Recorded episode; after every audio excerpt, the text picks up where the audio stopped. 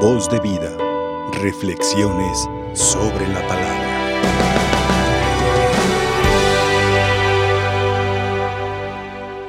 Hermanos, estamos terminando ya la cuarta semana de Pascua. Mañana comenzamos la quinta que se llamaba la Semana de Pasión.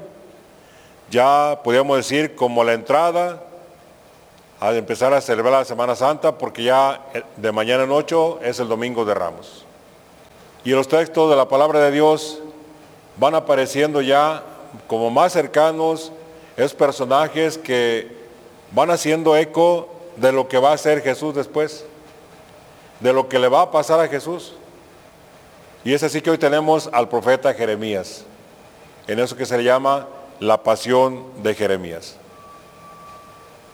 Una situación de dificultad porque Jeremías ha hablado al pueblo, le ha dicho con cierta valentía lo que le está pasando al pueblo, no es por casualidad, es porque se han alejado de Dios y el pueblo se ha volteado contra el profeta. El pueblo no quiere que el profeta le llame la atención y que le diga la verdad de lo que está viviendo. Porque el pueblo espera que el profeta le dé por su lado y los alabe por lo que están haciendo, aunque estén viviendo una situación de dificultad. Esta primera lectura nos presenta la oración de súplica que hace Jeremías por todo lo que Dios le ha revelado y por aventarse así de una manera clara a denunciar al pueblo lo que está haciendo lo que el Señor le ha manifestado y él se ha sentido perseguido, calumniado, maltratado, al grado que anticipa ya una de las figuras que nos presentan a Jesús como el cordero degollado, el cordero llevado al matadero.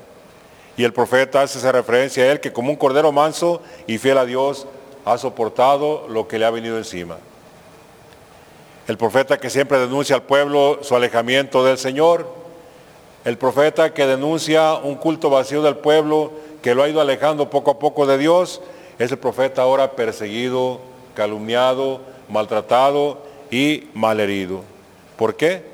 Porque estorba y quieren desprenderse de él, quieren quitarlo del medio, no quieren que le siga molestando y que le siga diciendo las verdades. También eso lo van a hacer con Jesús. Y sin duda que estamos recordando el pasaje que leemos el Viernes Santo, donde habla de ese siervo doliente de Yahvé que está desfigurado, que no tiene ni aspecto humano, que está pisoteado como un gusano cuando lo pisamos, deshecho, desbaratado completamente y no puso resistencia como un cordero cuando es llevado al matadero. Pero, pues muchas veces la causa del cristiano que se compromete y que busca vivir lo que Dios quiere, es la causa de Jeremías. Porque también en el mundo de hoy el cristiano auténtico, el cristiano sincero con Dios, el cristiano valiente no encaja. Porque el mundo nos quiere a todos uniformados, nos quiere igual a la mayoría, sin ver más allá de lo que estamos haciendo mal, del que nos hemos apartado del camino de Dios. Y también cuando un cristiano se compromete, pues siempre es un cristiano que está atacado a veces por los mismos de su familia, a veces por sus allegados, por sus conocidos, compañeros de trabajo, siempre están viendo y a ver también en qué se equivoca para atacarlo. Pero sobre todo que seguimos siendo como Israel, que no nos gusta que nos digan lo que hacemos mal. Y pobre de aquel que nos diga, pobre de aquel que se enfrente a nosotros para decirnos que cambiemos de actitudes, que cambiemos de, de manera de ser, porque somos muy delicados en que no queremos que nadie nos diga nada. Que el ejemplo de Jeremías nos ayude y sobre todo que nos dé ese valor para saber que aquel Aquel que es fiel al Señor, Dios se compromete por él. Dios lo sostiene, Dios lo fortalece, Dios le ayuda, Dios lo favorece para que siga adelante a pesar de las dificultades. Es pues una enseñanza para nosotros que en esta Semana Santa que se avecina ya tengamos una vida nueva, una vida, una vida de acuerdo a como Dios quiere, dejando esos cultos vacíos que a veces tenemos, dejando esas cosas que nos aparten del camino del Señor. Hoy el Evangelio nos presenta a San Juan un momento también importante en la vida de Jesús y vemos dos acciones muy concretas. Por un lado, vemos la aceptación de unos, pero también el rechazo de otros. Y es que Jesús también se ha comprometido, ha hecho en la semana algunas curaciones, ha hablado abiertamente, denunciando muchas cosas, y entonces ha echado encima a los sumos sacerdotes, a los fariseos y a todos aquellos que manejan la vida del pueblo de Israel. ¿Y qué hacen? Mandan a los soldados para que se lo traigan preso. No hay ningún delito que acusar, sin embargo, cuando el poderoso tiene en sus manos los medios, quiere quitar a aquel que, que está cuestionando. Y manda a los soldados. Y escuchábamos la respuesta de los soldados. Nadie nos ha hablado como Él. ¿Por qué? Porque Jesús habla de parte de Dios. Jesús es la palabra de Dios. Jesús es el Mesías, es el enviado de Dios que nos ha llamado y que nos ha abierto los ojos para que veamos cómo es el amor de Dios. Y sobre todo cómo la misericordia de Dios, la que muchas veces no tenemos nosotros con aquel que se equivoca. En cambio, los sumos sacerdotes, qué palabras tan feas dicen, tan, tan burdas para aquellos que siguen a Jesús. La chusma esa, la chusma esa que lo sigue. Como diciendo, los que no tienen cultura, los que no tienen estudios, los que no tienen una capacidad intelectual, son los que se dejan embaucar por él. ¿Qué no es acaso también lo que muchos ahora, muchas gentes de, de ciencia dicen de la religión? Es lo mismo que dicen. ¿Pero por qué lo dicen? Porque no se han encontrado con Jesús. Porque no han descubierto que la palabra de Jesús es la palabra verdadera. No han descubierto que la palabra de Jesús está sobre cualquier palabra científica que den, porque es Dios mismo el que nos está hablando. Y cuando ven a Jesús, descubren en la ciencia la mano de Dios.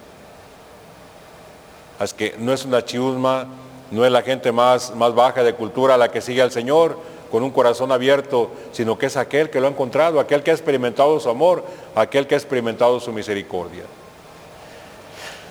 Vemos también la figura de Nicodemo, ahora que lo escuchábamos el domingo pasado en ese diálogo con el Señor. Y Nicodemo que trata de defenderlo, pero pues viene también el ataque contra Nicodemo. No han descubierto las escrituras, no han reflexionado, no han conocido, no han descubierto que Jesús es el descendiente de David, que Jesús nació en Belén. Ellos mismos están atestiguando la divinidad de Jesús, el Mesías, el Hijo de Dios, que estaba anunciado que nacería en Belén. Y es que viéndolo no lo comprenden y oyéndolo no lo escuchan. Ahora hermanos, quisiera que nosotros nos preguntáramos para esta semana si nosotros nos parecemos en nuestra vida al profeta Jeremías. Si nosotros ponemos nuestras causas en las manos de Dios, si confiamos en Dios como Jeremías, si nosotros podemos decir con mucha seguridad como los soldados que nadie nos ha hablado como Jesús. ¿Por qué? Porque solo Él tiene palabras de vida eterna. Porque solamente Él es la verdad, la verdad encarnada que ha venido a hablarnos de su Padre Dios, a decirnos que es su Padre. O si por el contrario nuestras causas las ponemos en otras manos y no en las manos de Dios, que es muy común en nuestros días, confiar en todo menos en Dios.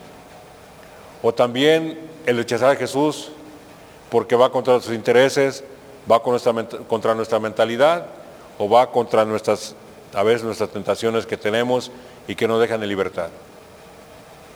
Este día, como decían al principio, está dedicado a la Santísima Virgen. Es sábado, dedicado a ella.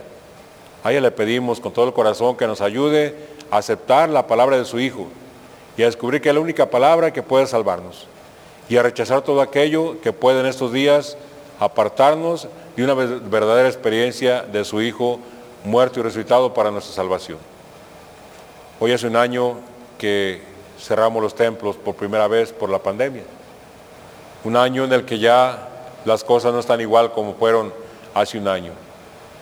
Un año que muchos ya no están con nosotros, pero un año de esperanza.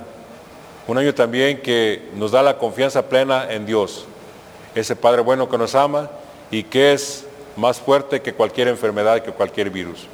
Acudamos a Él con mucha confianza de la mano de María y pidámosle que nos ayude para que pronto podamos salir de esta situación que estamos viviendo y pronto tengamos la libertad que debemos tener los hijos de Dios. Que así sea. Voz de vida. Reflexiones sobre la palabra.